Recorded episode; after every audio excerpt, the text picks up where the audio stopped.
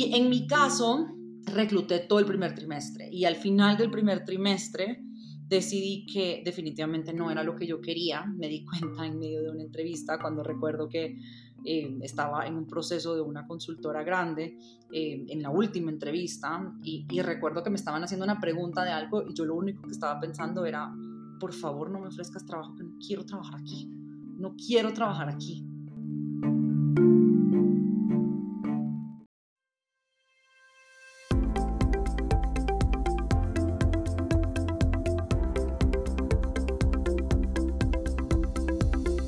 Bienvenidos a Creando la TAM, un podcast donde conversamos con emprendedores e innovadores de Latinoamérica para conocer sus historias y, a través de ellas, inspirarte a seguir tus ideas.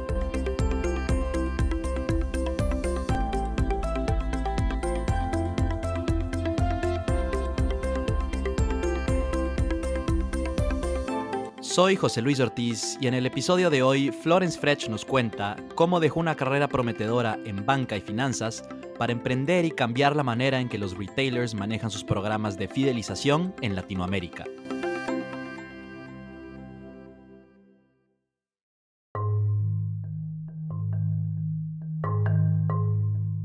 Florence, o Flo como le llama todo el mundo, se reencontró con el emprendimiento durante su MBA en Chicago el emprendimiento siempre ha estado presente en su familia, pero hasta entonces nunca fue algo que había considerado.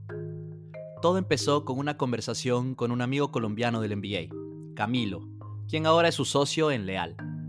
Flo había decidido dejar de aplicar a pasantías de verano en industrias tradicionales y Camilo, quien ya había emprendido antes, le propuso entrar a una competencia de startups en MIT. Durante el verano de 2014, Flo y Camilo viajaron a Colombia para hacer investigación y validar su idea de negocio con docenas de retailers. Leal es una plataforma que actúa como red de fidelización de clientes, brindando valor a consumidores y comercios. Como usuario, con Leal puedes acumular puntos en tus tiendas y marcas favoritas, y como comercio tienes acceso a información que te permite entender mejor a tus clientes y hacer un mejor marketing. Con más de 700 marcas y más de 2 millones de usuarios, tienen presencia en Colombia, El Salvador, Panamá y Guatemala, y en 2021 planean llegar a México. Flo extraña el clima privilegiado de El Salvador, pero dice que el calor de la gente en Bogotá, donde vive desde 2015, compensa el frío clima y le encanta la ciudad. Acompáñame a conocer su historia. A pesar de venir de una familia de padres emprendedores, Florence nunca tuvo en sus planes de emprender. Sus padres llevan trabajando juntos en empresa familiar varias décadas. Flo es la menor de cuatro hermanos y desde pequeña siempre le gustaron los números. En el 2004, con tan solo 18 años, se mudó de su natal El Salvador a Estados Unidos para estudiar la universidad, desarrollando su gusto por los números y las finanzas. Nací y crecí en El Salvador. Como, como, como lo hablaba José, vengo de una familia de padres emprendedores que trabajaron juntos toda la vida y creo que eso hasta cierto punto tuvo alguna influencia porque cuando uno crece con conversaciones de negocios en, la mesa por la noche o, al mediodía o el fin de semana, eh, creo que eso se va arraigando en, nuestro ADN. Sin embargo, siempre supe que quería estudiar algo relacionado a finanzas o números. A los 18 años salgo del Salvador para irme a estudiar en la Universidad de Notre Dame, em, en Indiana, en Estados Unidos, a donde elijo estudiar finanzas con, un, con una concentración, con un minor en estudios em, europeos, en, historia europea, em, que eso fue un poco más por, diversión que, cualquier otra cosa. Mi concentración fue finanzas y em, creo que fue una, una, espectacular experiencia a los 18 años, poder haber tenido la oportunidad de independizarme, salir de mi casa, un poco enfrentar los retos que te presenta la vida a, los 18 años y tomar un poco mis propias decisiones de forma muy autónoma. Me imagino que probablemente una de las, de las cosas que no fueron tan lindas fue el frío ahí en Indiana, viniendo de El Salvador, que todo es un paraíso. Esa fue la parte más dura, de hecho. sí, totalmente. Flo, veía las fechas en tu perfil de, de LinkedIn, noté que te graduaste en, en 2008 eh, en plena crisis financiera. Eh, sé que tu objetivo profesional al graduarte era, era trabajar en un banco. ¿Cómo lo conseguiste en plena crisis? Creo que tuve mucha suerte, José. Eh, Notre Dame tenía un gran centro eh, de ayuda profesional. Entonces, creo que a raíz de aplicar a muchas diferentes opciones laborales, especial enfocándome en banca eh, y con ayudas y recomendaciones de muchos de mis profesores, logré obtener una oferta de HSBC, el banco inglés, en noviembre del 2007. Entonces, creo que también tuve mucha suerte que la oferta llegó considerablemente antes de que entrara la crisis. Em, fue una experiencia sumamente retadora porque aparte de eso empecé a trabajar en el portafolio de créditos subprime del banco en 2008. Pero como, como, como, dicen, uno aprende más en, las épocas más difíciles y creo que esos dos años en HSBC fueron, fueron muy retadores. Eh, vi al banco tomar decisiones muy difíciles eh, y haber sido parte de eso creo que me hizo crecer muchísimo como profesional. Aquí por, para mí, para los que tal vez no conocemos tanto de finanzas, ¿qué son los créditos subprime? Así como muy, muy general. Son, son créditos para personas que no tienen un buen récord crediticio. Entonces, si tú quieres comprar una casa o quieres comprar un auto y no tienes el récord crediticio, hay ciertos bancos em, o ciertas casas de, de, préstamos que te, permiten, que te permiten obtener un préstamo a unas tasas de interés muchísimo más altas. Lo que pasó en el 2008 fue que estalló una burbuja de préstamos que se habían originado, se han prestado, emitido en eh, cuatro o cinco años antes y eh, las personas eran, eran personas que en realidad no tenían capacidad de pago. Entonces, en el 2008, la crisis eh, que estalló, fueron todas esas personas que no pudieron seguir pagando su casa o su auto y tuvieron que básicamente entregarle todos estos activos en garantía al banco. Totalmente. Gracias por la explicación. Me hace, mucho acuerdo a la, película de, de, Big Short, que probablemente has visto también y mucha gente habrá visto, que pues explica todo, lo, toda la crisis financiera en el 2008 de, una manera bastante clara. Flo, en el 2010 decidiste regresar a Latinoamérica, concretamente a, tu país natal, El Salvador. ¿Qué te motivó a volver después de, ¿qué, seis años en Estados Unidos? Sí, casi siete creo que lo que tú dijiste al principio definitivamente tuvo una gran influencia. Eh, siete años en el frío del Midwest fue claramente un reto. Ya me hacía falta volver a, al calor latinoamericano. Pero, pero HSBC fue también ahí por, por, por Indiana o dónde fue el trabajo? HSBC fue en Chicago. Entonces, en, el 2010 terminé mi programa rotacional. El, programa en el que yo estuve en HCBC era un programa en el que yo cambiaba de rotación cada seis meses. Entonces, mi última rotación se alargó más por unas necesidades del negocio. Em, y me ofrecieron quedarme con ellos eh, después de, que terminara el programa, pero decidí que, que, me estaba acomodando y que quería un cambio y ese ha sido un, derivador muy grande para mí de decisión. Cuando, cuando me empiezo a acomodar es cuando dejo de aprender, entonces estoy lista para buscar un nuevo reto. Creo que ese momento llegó en diciembre del 2010 cuando decido regresar a Latinoamérica a hacer algo muy distinto. Gran parte fue el frío, eh, gran parte fue que quería un reto profesional muy distinto y también extrañaba em, volver a trabajar en Latinoamérica. Eh, nunca había trabajado en realidad en Latinoamérica, entonces no puedo decir que lo extrañaba, pero extrañaba el calor latinoamericano, la cultura latinoamericana y quería, quería probar, quería probar mi suerte trabajando nuevamente en, en, América Latina y estaba en búsqueda de trabajar eh, en algún lugar mucho más pequeño. Entonces una experiencia que yo tuve en HCBC muy importante fue que yo HSBC es un banco de 300.000 personas, entonces yo trabajaba con equipos en Londres, en India, en Hong Kong, en, Nueva York, y, fue, fue una experiencia muy chévere graduándome de la universidad. Pero en 2010 estaba lista para tomar algo que me, que me diera un poco más de ownership, entonces quería proyectos más pequeños a donde eh, yo tuviera la responsabilidad de sacar las cosas adelante. Entonces con eso en mente volví a El Salvador en diciembre del 2010. ¿Qué, ¿Qué llegaste a hacer a El Salvador? ¿En qué trabajaste esos años que estuviste ahí? Estuve también en el, mundo financiero trabajando para una consultoría de fusiones y adquisiciones boutique. Entonces éramos ocho personas y, yo trabajaba directamente con los tres socios. Em, entonces tenía mucho más oportunidad de tener un mayor impacto rápidamente en los proyectos en los que yo estaba teniendo porque éramos un equipo mucho más pequeño. Y aprendí muchísimo. Em, estuve, viendo clientes en todas las industrias, eh, retail, energía, principalmente retail y energía en, esos dos años y medio que estuve ahí antes de, irme al MBA en el 2013. Vamos a llegar a, esa parte de la historia en un segundo, pero antes eh, quiero preguntarte, eh, muchas veces pues es el caso de, mucha gente que, por, por suerte quiere regresarse después de un tiempo fuera de su país o fuera de Latinoamérica a Latinoamérica. ¿Cómo es esa experiencia, cierto? Después de haber estado tanto tiempo afuera, eh, más que nada en lo profesional, ¿no es cierto? Estás como que acostumbrada a trabajar en HSBC, como tú dices, un banco gigante, llegas a Latinoamérica donde poco las cosas son diferentes, sí tienes posibilidad de hacer un impacto, digamos, más directo y más grande en cierto sentido porque estás trabajando en una empresa pequeña, pero eh, retos eh, que pues no sé, llegaste y dijiste esto no funciona como yo pensaba que era, era tu primera experiencia trabajando como mencionaste en Latinoamérica. ¿Cómo fue, cómo fue eso? Creo que mi experiencia es poco común, mi experiencia fue espectacular, a mí me encantó el cambio.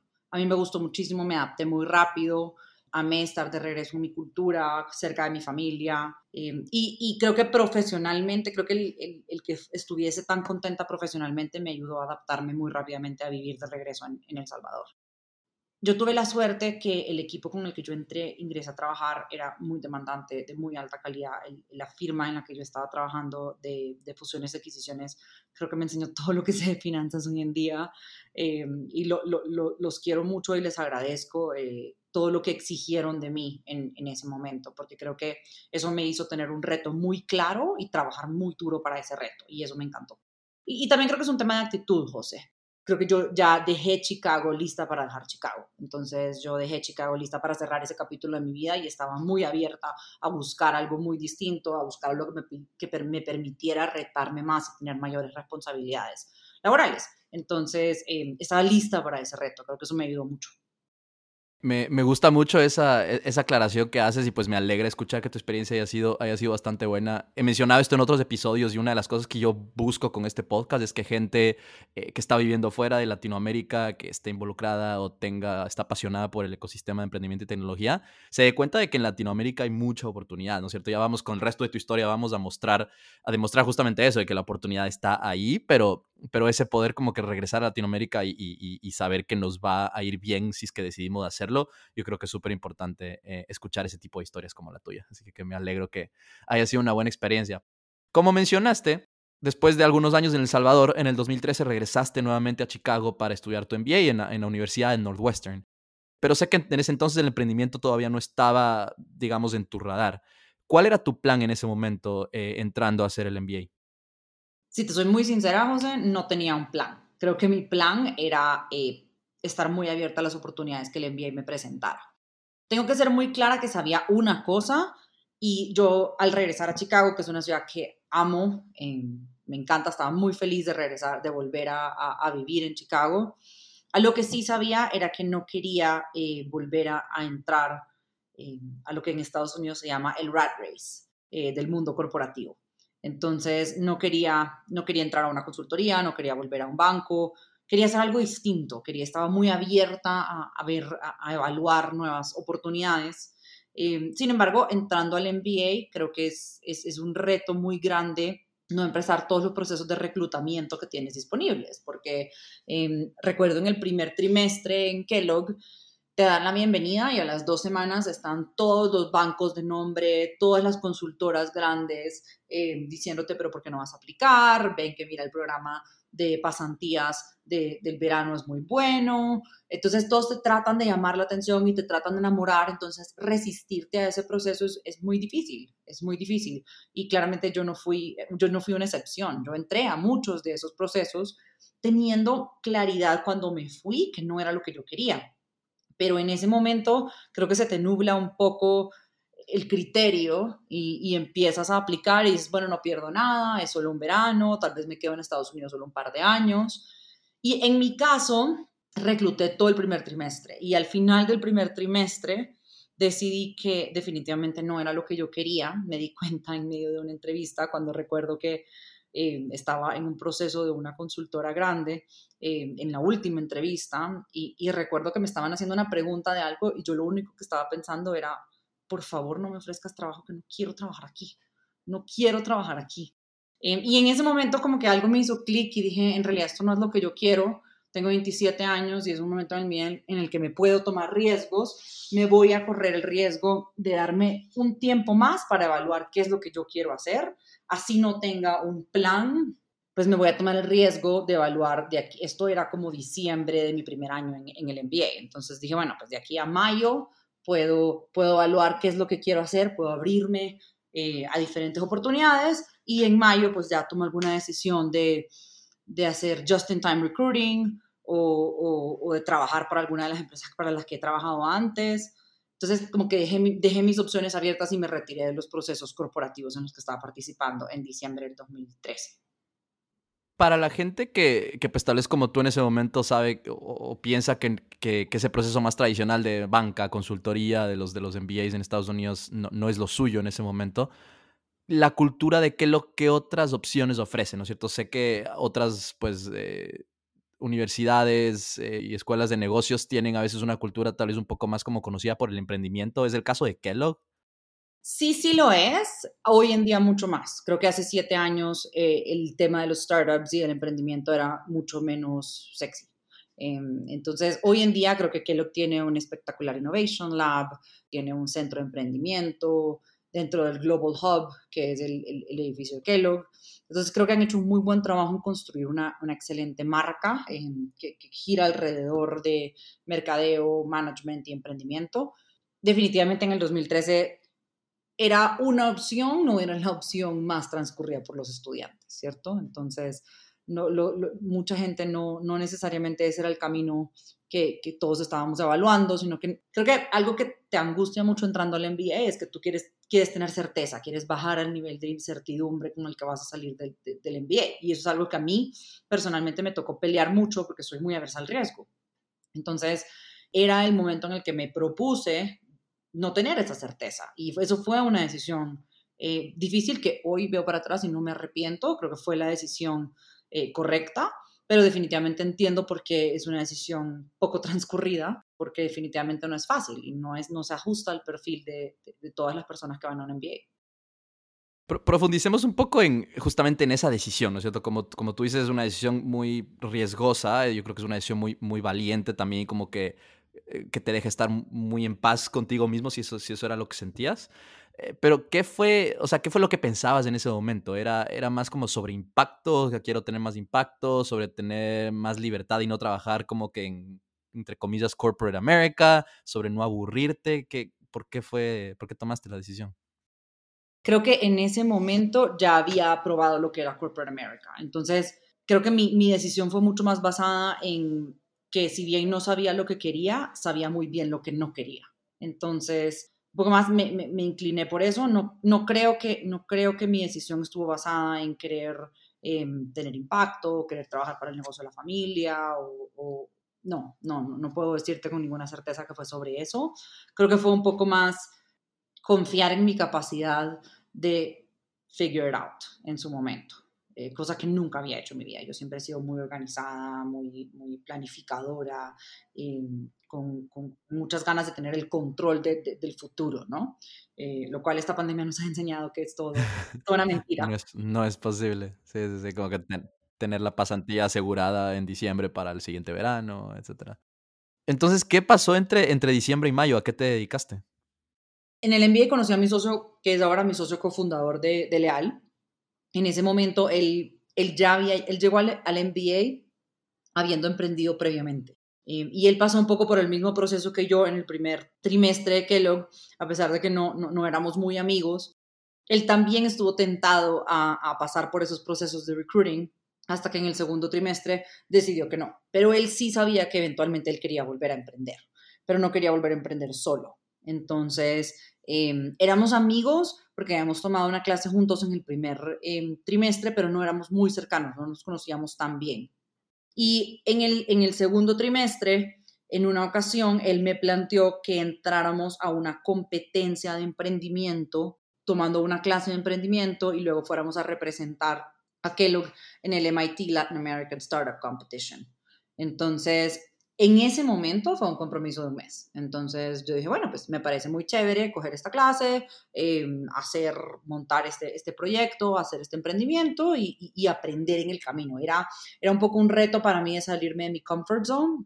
Nunca, nunca había pensado en emprendimiento, nunca había emprendido.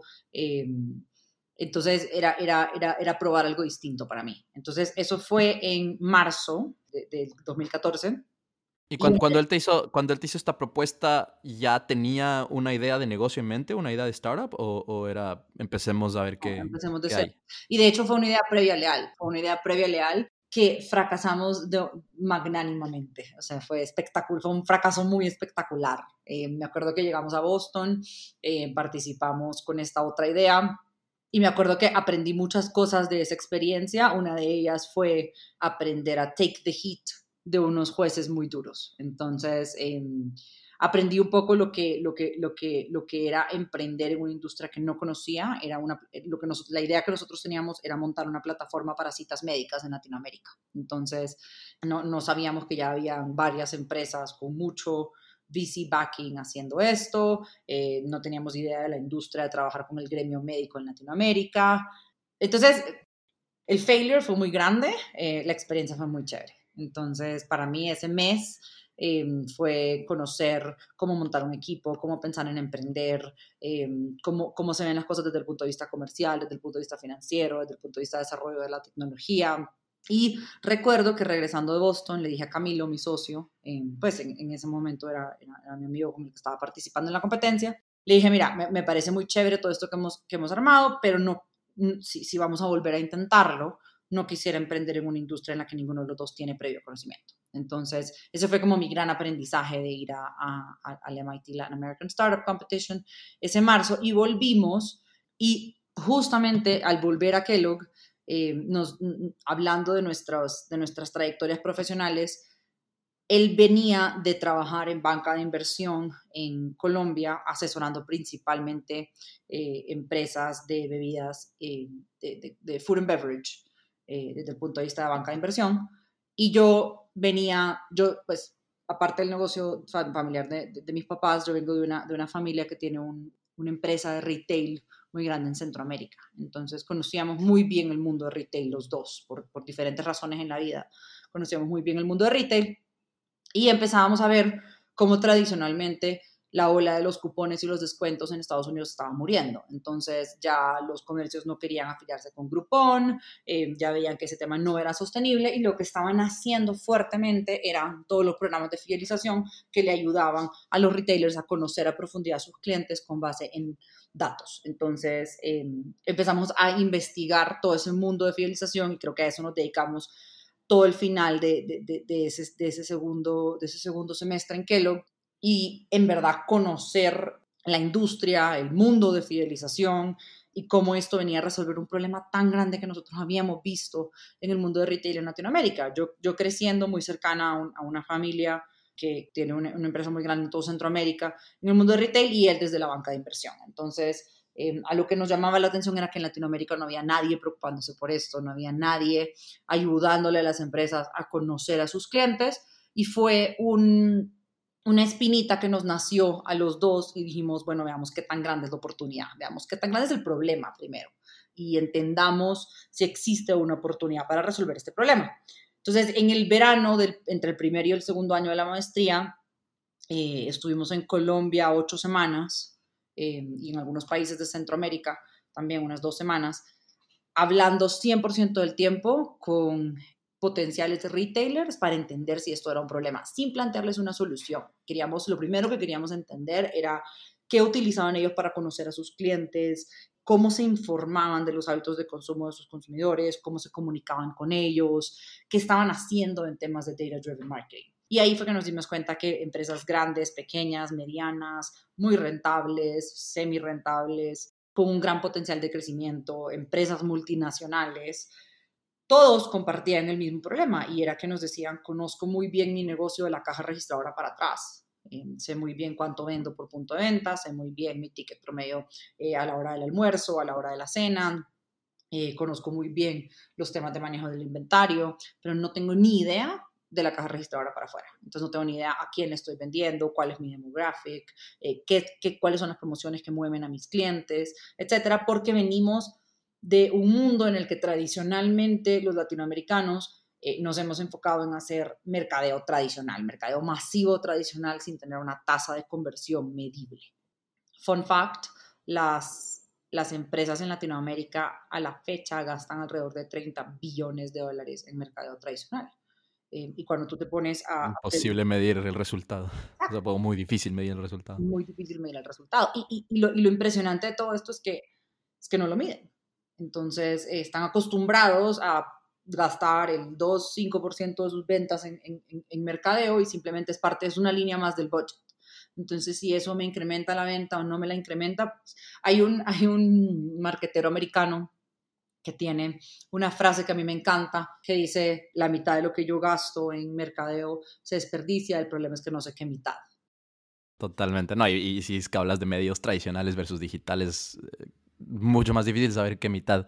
Antes de, continuar con la historia de cuando ya regresaron de, Colombia a, a, pues, su segundo año del MBA en Chicago, quiero regresarme a marzo, cuando estaban, pues terminaron esta, esta experiencia de la competencia de, de, emprendimiento en MIT. No les fue bien, los destrozaron, como tú dices, fue un failure súper, súper grande. ¿Cómo tomaron ahí la decisión de decir, ok, cortamos esto, nos vamos a meter en algo más, versus simplemente decir, no, el emprendimiento no fue lo nuestro?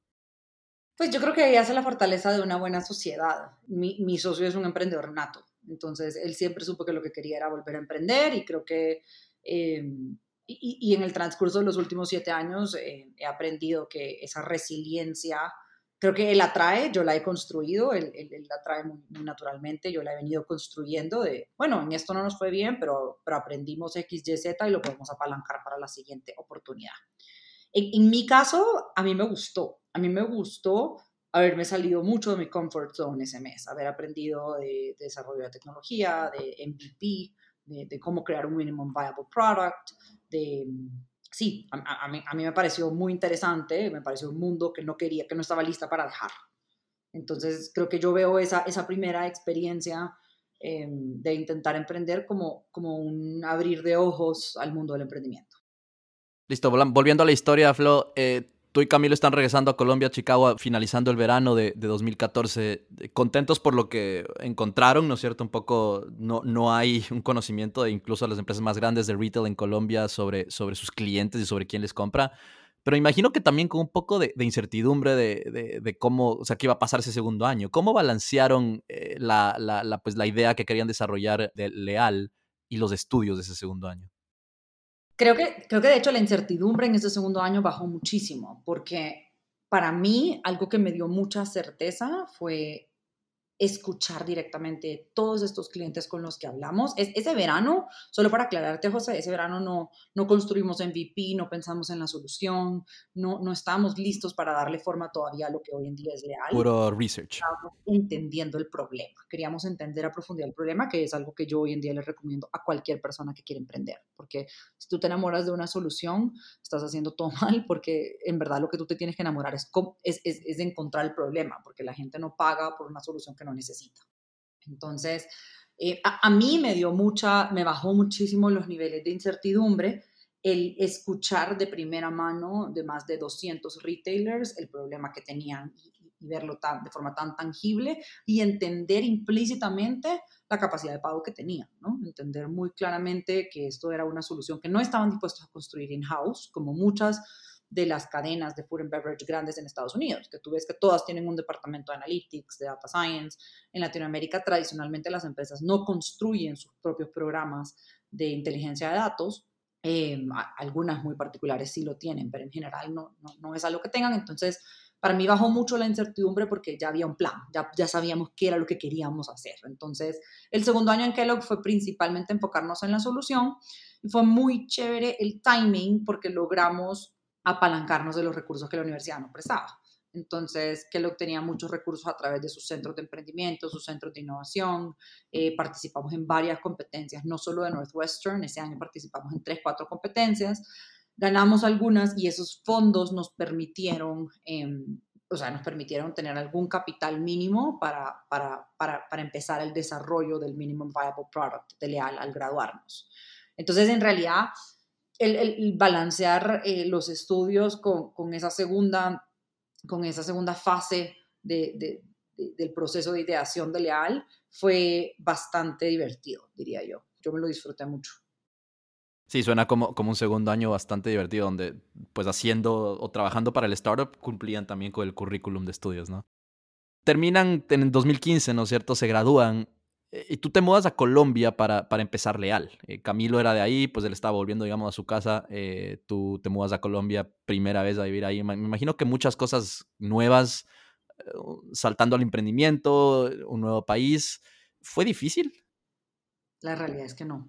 Personalmente creo que me adapté muy rápido a Colombia. Colombia, los colombianos son personas muy abiertas, entonces creo que tuve una recepción bastante... Me fue, me fue muy fácil hacer un grupo de amigos. Eh, hoy en día vivo, tengo cinco años de vivir en Colombia, vivo muy feliz. Bogotá es una gran ciudad para vivir, es, un poco fría también comparado a Chicago, creo que no, no, mucho, pero... Sí, no sale el sol en Bogotá.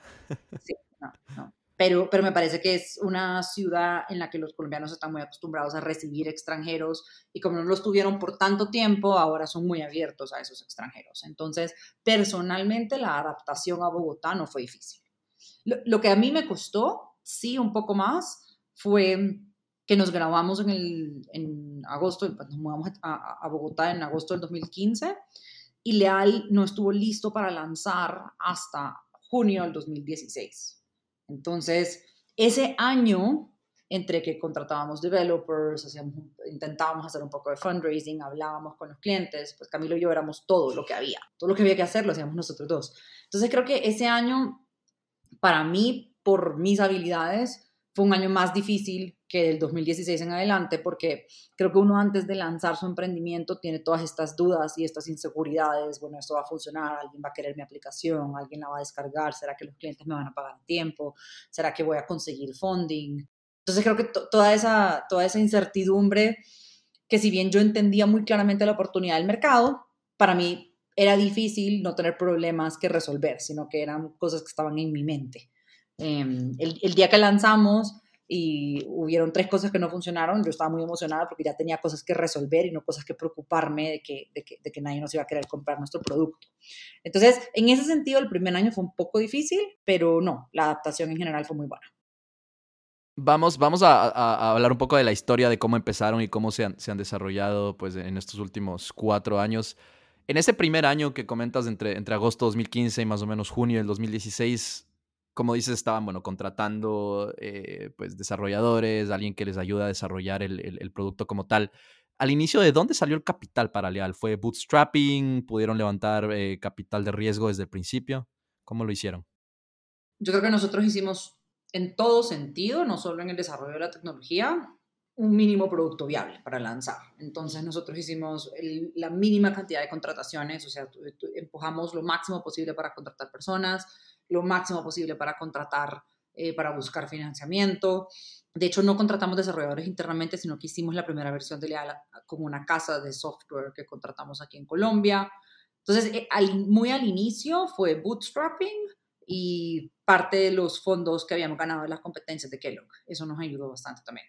Pero, pero sí, lanzamos, lanzamos Bootstrapped porque gran parte de lo que de lo que veíamos hablando inicialmente con inversionistas era que Colombia particularmente ya tenía un cementerio de programas de fidelización detrás. Entonces ya habían, cuando hablábamos con un inversionista nos decía, ah, no, pero es que eso ya lo lanzó tal otra empresa y quebró. Ah, no, pero es que esa otra idea ya la lanzaron estos chicos y en, en tal ciudad y quebraron. Entonces era difícil intentar conseguir fondos sin coger tracción de la idea. Y esto era muy particular en el negocio de, loyalty, en el negocio de en la industria de fidelización, porque ya habían quebrado varias justo cuando nosotros estábamos tratando de lanzar. Entonces con Camilo tomamos la decisión de ubicar esfuerzos en conseguir tracción los primeros seis meses y luego ya con esos primeros seis meses, con los números de esos primeros seis meses, sí levantamos la primera nota convertible. Entonces ahí sí conseguimos ya ángeles inversionistas porque ya veían que el producto estaba en el mercado, que había buena recepción, que habíamos crecido rápido, rapidísimo en esos seis meses. Em, entonces la, experiencia de, conseguir financiación fue mucho más fácil con métricas que sin. En esos primeros seis meses dices que pues eh, empezaron a agarrar tracción bastante rápido. ¿Cómo lo hicieron? ¿Quiénes fueron los primeros clientes? ¿Quién fue el primer cliente? ¿Estaban tocando puertas, reuniéndose con la gente con la que habían hablado el verano pasado? ¿Cómo, cómo fue? Sí, tocamos todas esas puertas. Em, y, lo, y, lo, que nos dimos cuenta es que muchas personas el verano anterior nos habían dicho, no, definitivamente contácteme cuando vuelvan, em, pero el momento de firmar un contrato es muy distinto, ¿no? Entonces, logramos convencer a ocho cadenas en Bogotá que lanzaran con nosotros el 15 de junio del 2016. Entonces, logramos unir, logramos hacer un lanzamiento de un punto de venta de cada una de esas ocho cadenas, cuatro o cinco de ellas todavía siguen con nosotros. Y, por ejemplo, muchas de estas cadenas, algunas tenían 25 o 30 puntos de venta y solo nos habían dado uno para el piloto. Entonces lo que pasó fue que en, el piloto logramos coger muy buena atracción de los usuarios. Teníamos muchos usuarios descargándose la aplicación que llegaban a las otras em, sucursales de esa cadena, a los otros puntos de venta de esa cadena y decían, pero ¿por qué aquí no puedo acumular mis puntos leal? Entonces esas mismas cadenas setearon una una pauta de crecimiento mucho más agresiva de lo que nosotros habíamos inicialmente pensado que iba a ser. Entonces eso fue muy lindo porque el crecimiento fue orgánico en esos seis meses. Pasamos de lanzar con ocho puntos de venta a tener 80 puntos de venta en, en cinco meses. Eso nos reiteró que la estrategia de go-to-market que seleccionamos fue la correcta y la empezamos a replicar en otras zonas de Bogotá, en Medellín, en Cali, y eso nos dio la pauta para crecer en todo Colombia y en el 2019 eh, lanzamos El Salvador y Panamá. Antes de hablar un poquito más acerca de, todo ese proceso de expansión regional, eh, pues mencionas que los, usuarios tenían descargada el app y preguntaban y decían, hey, ¿por qué no puedo usar en estos, en estos otros, otras sucursales? Yo creo que sería un buen momento para, para, hablar desde la perspectiva del usuario, ¿no es cierto? ¿Qué gana el usuario usando el app de Leal? Un poco como para, para dejarlo bastante claro. El usuario, pues si, si tú te remontas a tus, a tus épocas de adolescente, José, y te acuerdas de la cantidad de veces que tenías eh, todas esas punch cards en tu billetera y ibas al lugar del café, al lugar de los videojuegos, al lugar de, de ropa, de lo que sea, y tenías por cinco sellitos un café gratis. Las estadísticas nos dicen que nueve de cada diez de esas tarjetas se pierden y nunca se redimen. Entonces, la eficiencia en temas de fidelización de esas tarjetas es muy baja. Adicionalmente, esas tarjetas no te dan absolutamente nada de información de tus clientes. Entonces, lo que Leal hace de cara al usuario es decirle, ya no tengas más tarjetas, ya no es necesario que tengas 15, 20 tarjetas de fidelización en tu billetera, pero puedes continuar ahorrando si le eres fiel a tus marcas. Entonces, Leal se convierte en esa aplicación que te permite tener agregados todos tus programas de fidelización sin mezclar esos puntos. Entonces, tus puntos de Buffalo Wings son los puntos que puedes redimir únicamente en Buffalo Wings, los de, los de Starbucks son únicamente de Starbucks, pero tienes visibilidad de esos puntos y de los premios que pueden puedes redimir por esos puntos en nuestra aplicación. Y, desde el lado B2B, desde el lado de las, de las empresas, ¿qué es lo que, qué es lo que se gana? Nosotros, como te decía, el, problema más grande que hemos venido a resolver es cómo utilizar la fidelización y los programas de fidelización para ayudarle a los comercios a conocer y a crear una relación con sus consumidores. Entonces nosotros creemos que los comercios tienen mucho mayor potencial si retienen una base de clientes con base en conocer sus hábitos de consumo. Eh, que siempre tratando de atraer nuevos clientes. Nuestra propuesta de valor es que a través de la fidelización le damos un dashboard eh, accionable al comercio que le permite mandar campañas personalizadas, entender quién es José, cuántos años tiene, qué compra, si compra en descuento a precio completo y, enviarle a José únicamente las campañas o las ofertas que son relevantes para José. Entonces, em, no nos convertimos en un, en un, en un spam o, o, no dejamos que el cliente se convierta en spam porque le ayudamos a hacer mercadeo mucho más inteligente. Totalmente, las empresas con usando Leal pueden conocer mm, de manera, de manera más, más detallada a sus consumidores y, justamente los problemas que ustedes descubrieron en el verano del 2015 es lo que atacaron directamente. Entonces volvamos, volvamos al proceso de, de, expansión, Flo. Em, empezaron, empezaron en Colombia, luego El Salvador, Panamá. ¿Cómo fue ese proceso de expansión y qué tienen planeado el, el próximo año y en los siguientes años? Nosotros arrancamos nuestra expansión internacional en mayo del 2019 con El Salvador y luego en octubre con, Panamá. Y una aclaración importante que tengo que hacer es que no nos fuimos a El Salvador como primer país de expansión porque yo sea salvadoreña, sino porque conseguimos un contrato con Oil con Chevron Oil Company para manejarle todo su programa de fidelización en Centroamérica y Colombia. Y después de Colombia, mi bello país es el segundo mercado más importante para Texaco. Entonces, ellos un poco nos dieron la pauta eh, de en qué países deberíamos, deberíamos estar creciendo y crecimos de la mano de ellos, lanzamos de la mano de ellos. Entonces, eso nos ayudó un montón a tener una presencia importante en el mercado y a construir una red rápidamente. La red de comercios de El Salvador hoy en día tiene más de 500 puntos de venta y crece muy rápido. En temas de planes de crecimiento, eh, acabamos recientemente de abrir Guatemala, eh, estamos en proceso de apertura de Guatemala y Honduras, como para terminar de, tener eh, una presencia eh, estabilizada en Centroamérica. Y en, en 2021 tenemos los ojos en México. Mercado, mercado gigante que seguramente los, está ansioso por recibirlos. Antes de, antes de, hacerte ya la pregunta de cierre, Flo, me contabas pues que, todos los, inversionistas en el 2015, 2016 les decían pues ya hay un cementerio de startups que, que, intentaron hacer lo mismo y fallaron. ¿Qué crees que les diferenció a ustedes para que hayan tenido éxito cuando muchas otras fallaron? Es una gran pregunta, José. Me encanta que la hayas hecho. Definitivamente creo que algo que las otras empresas no hicieron y que para nosotros fue una ventaja que ellos no lo hayan hecho porque nosotros lo estudiamos muy a fondo, es alineación de intereses entre el comercio, el usuario y leal. Eh, muchos de los programas que fallaron anteriormente eran programas que si bien beneficiaban al comercio y al programa, no beneficiaban al usuario. O si bien beneficiaban al usuario, no beneficiaban al comercio. Entonces no eran sostenibles en el largo plazo. Y la realidad es que uno no puede deleitar clientes si está quebrado. Entonces esas, e, e, es bien importante lograr tener esa atracción eh, y, esa, y ese compromiso con los clientes de que el pago que te están haciendo es un pago justo, que, que, se justifica em, en temas de retorno sobre esa inversión eh, y que beneficia a sus usuarios. Entonces creo que lo que nosotros hemos hecho bastante bien es eh, crear una plataforma que le permite al comercio sacar provecho del, del fee mensual que nos pagan y ver muy claramente esas ventas incrementales para justificar ese fee mensual. Entonces, y es algo en lo que nosotros trabajamos muy de la mano con nuestros comercios y por eso tenemos comercios que tienen cuatro años de estar con nosotros. Eh, porque han visto ese retorno sobre la inversión que creo que no vieron en otros programas de fidelización antes. Sí, habla mucho de la importancia de, de demostrar eh, pues, el éxito de tus clientes con datos, ¿no es cierto? Que es algo que, que, que pues a, a, primera vista pareciera muy lógico, pero ya uno como que haciendo doble clic, viendo como que qué hacen las empresas, cómo gastan y todo, pues yo también trabajo en, en, un tema relacionado, uno se da cuenta que, que, las empresas no lo miden, las empresas no toman decisiones necesariamente siempre basadas en datos. Listo, Flo, gracias por contarnos pues la historia de, Leal, de cómo han llegado hasta aquí. Les deseo el mejor de los éxitos en, en, 2021 eh, con la expansión en México. Estoy seguro que, que en ese mercado tan grande eh, les, irá, les irá muy bien y lo van a conquistar, así como, como han hecho en Colombia y, en los otros países de Latinoamérica y Centroamérica. Para terminar, esta es una pregunta que hago a todos mis, mis invitados, todos los founders que pasan por este, por este podcast, por Creando la TAM. Y la pregunta es, ¿cómo podemos continuar eh, creando en, nuestra región, en Latinoamérica, y desarrollando el ecosistema de emprendimiento y tecnología. Gracias, José, y muchas gracias a ti por, por invitarme a participar en el podcast.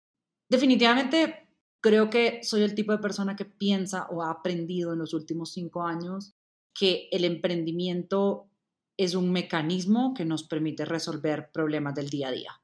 Entonces, si nos convertimos en una cultura que utiliza el emprendimiento para resolver nuestros problemas cotidianos, ese ecosistema va a continuar creciendo y especialmente con los avances hoy en día en tecnología, si estamos apalancando esas soluciones en tecnología, vamos a ser cada día más exitosos. Entonces, una de las maneras principales que yo veo para crecer el, ecosistema de emprendimiento en Latinoamérica es buscar esos problemas que tenemos en el día a día e intentar resolverlos eh, utilizando el emprendimiento y la tecnología. Y la otra forma que yo creo que es, esencial es seguir contando nuestra historia, ¿no? Siempre tenemos que estar contando las historias de, éxito eh, de los emprendedores latinoamericanos que cada día son más y que trabajan muy duro por, por el ecosistema. Y creo que seguir contando esas historias inspira a muchas otras personas a hacer cosas similares en, por nuestros países. Entonces, definitivamente creo que tenemos que seguir trabajando en eso. Esta fue Florence Frech con la historia de Leal. De Flo, admiro su decisión de lanzarse al emprendimiento y mudarse a un país extranjero para apostarlo todo con Leal. Si te gustó este podcast, por favor compártelo con más personas y síguenos en Spotify, Apple Podcasts y en redes sociales. Nos vemos en un próximo episodio.